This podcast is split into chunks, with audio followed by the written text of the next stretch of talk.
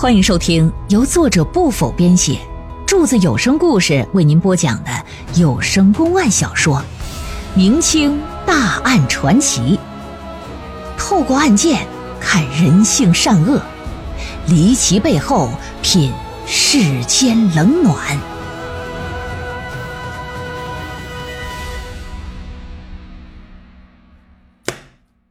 说谁看过我的书信呢？你把他找来，我跟他当堂对质。还有啊，你既然帮我传递书信，那自然知道我那情郎是谁。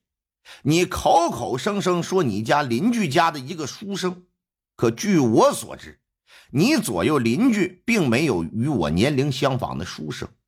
你说吧，你说那人是谁？你把他叫来啊！他叫什么？能否给他整到大堂里？既然是我给他写的信，那他手上。手里边必然得有那封信呢，我现在已经不怕丢人了，是不？我豁得出去了。你把他那书信给我拿出来吧，把那人也领过来吧，公布于众，我看看我究竟是怎么写的，我也学学，行不行？当当当当当，跟连珠炮似的。王婆那脸可就变颜变色了，一时之间不知所措，无言以对，支支吾吾了。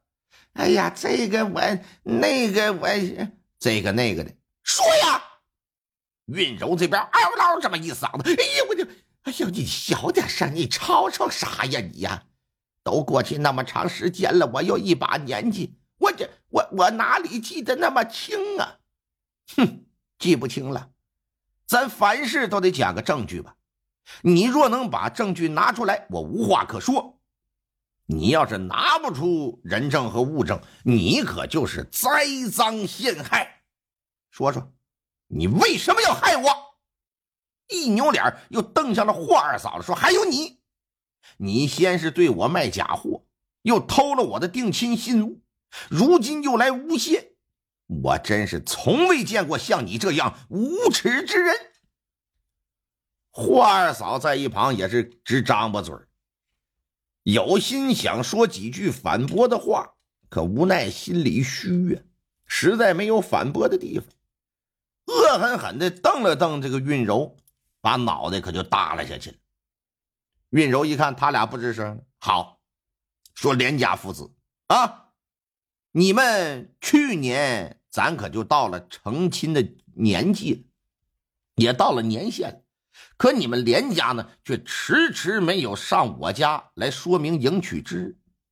别以为我不知道你们心里想什么，你们连家是大户人家。可我还真不稀罕做你们家少奶奶，之所以没主动找你们家退亲呢，不过是为了你们家的脸面罢了。啊！但是就冲在现在你们诬陷我清白这件事上，你们连家的所作所为，我发现我之前真是高估了你们家。你顶着大户人家的名声，净干一些上不了台面的事儿。按我柱哥的话来讲，你们就是啊。表面装的都像人，一肚子男盗女娼，脸抹漂白，一腚钩子屎嘎巴！你们为了退亲呢，甘愿和那两个货同流合污，真是把你们连家的脸都给丢尽了。要说当年我爹也是瞎了眼了，竟然和你们这样的人家定亲。万幸啊，这回是发生这样的事倘若不然，真嫁到你们家，我岂不是要和你们同流合污？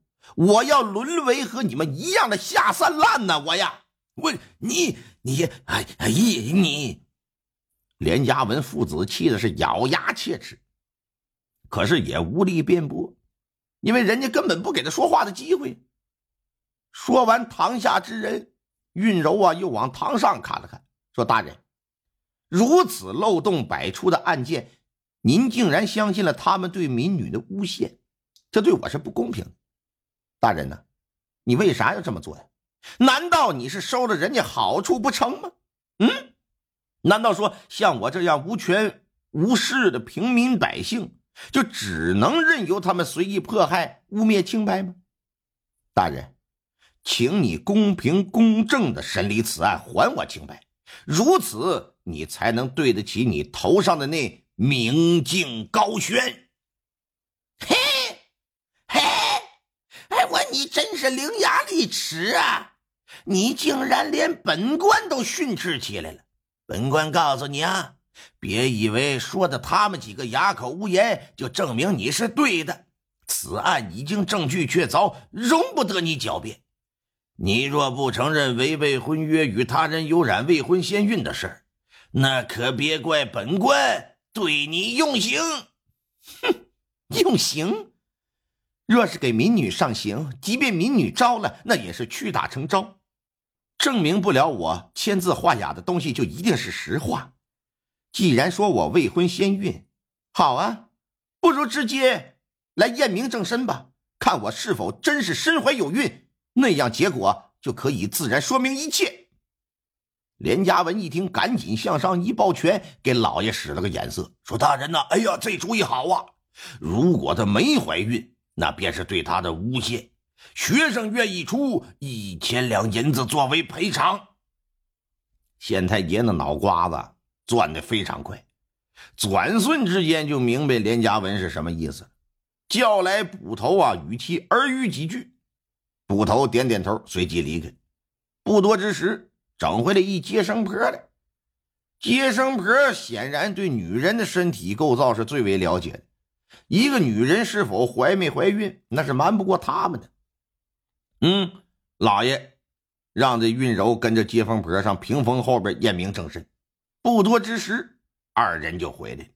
哪成想啊，接生婆说了一句：“说大人呐。”老身呐，已经检验完毕，这韵柔啊，却已怀孕仨月有余呀！啊啊！傻了！听到这番话呀，大堂之上除了韵柔之外，所有人脸上都露出那种幸灾乐祸的得意之情。哼哼，刁女，如今你还有何话讲？韵柔呢，原本是跪在堂下的，听完这话，火气冲天，噌的一下就站起来，打怀里呀，可就抽出一把锋利的尖刀。谁都没想到，这丫头身上会带着一把尖刀，再加上事发突然呢，大家伙都给吓了一跳，特别是那接生婆，连滚带爬的就藏到后头去，害怕韵柔给他来上那么一下。你你大胆！你你想干什么？公堂之上，韵柔说：“真没想到，你们为了诬陷我的清白，连个接生婆都给收买了。民女觉得呀，接生婆看的不准，还是由大人您亲自来验吧。”啊！说完是噗，一刀就扎进自己的肚子，横着呲啦那么一划，划出一道将近二十公分的大口子。肠穿肚烂呐，花花绿绿的肠子一瞬间就涌出来随即再看这韵柔，可就咣当一声倒在了地上，说：“来吧，看看吧，我是清白的。”这一幕，在场之人谁也没想到，都被震撼了，一个个是目瞪口呆，难以置信。大堂之外，亲娘舅反应过来了，不顾一切就冲上了大堂，说：“云柔啊，我的儿啊，你怎么就这么傻？你为什么要这么做呀？舅舅，答答应我，帮我照顾照顾奶奶。”说完，可就一命呜呼了。看到自己的亲外甥女儿为了自证清白呀，惨死于大堂之上。亲娘舅不由是怒从心头起，恶向胆边生，站起来看了一眼堂上众人，拿手点指他们每一位，说：“你们给我等着！我要不让你们给我家外甥女偿命，我誓不为人。”说完，转身就跑出了县衙大堂。那么说，他去哪儿了？去了南雄府知府衙门。哎。治所在哪儿啊？在这个宝昌县，而且离县衙呀只隔两条街。到了知府衙门，请求啊，知府杨新明为他做主，为自己的外甥女洗刷冤屈。杨新明是个知名的好官，在了解这事情的前因后尾之后，带着仵作就来到县衙来，在大堂之上，仵作亲自上前检验，表示韵柔不但说没有怀孕，而且还是个完璧之身呢，是个处女。因为他人的诬陷，致使一年轻女孩为了自证清白，失去宝贵的生命。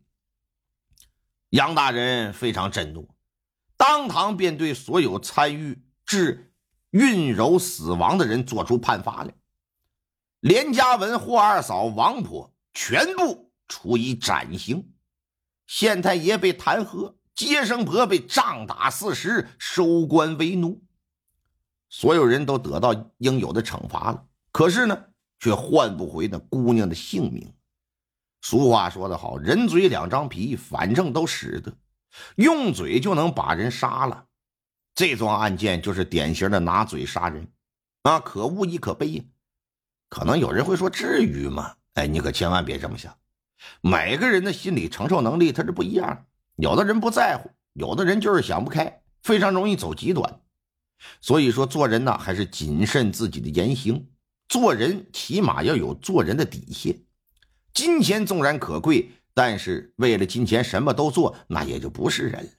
就像现在的互联网上的网络暴力，对吧？比比皆是，层出不穷。所以说，奉劝各位啊，哎，上网啊，也要别成为那网里之鱼。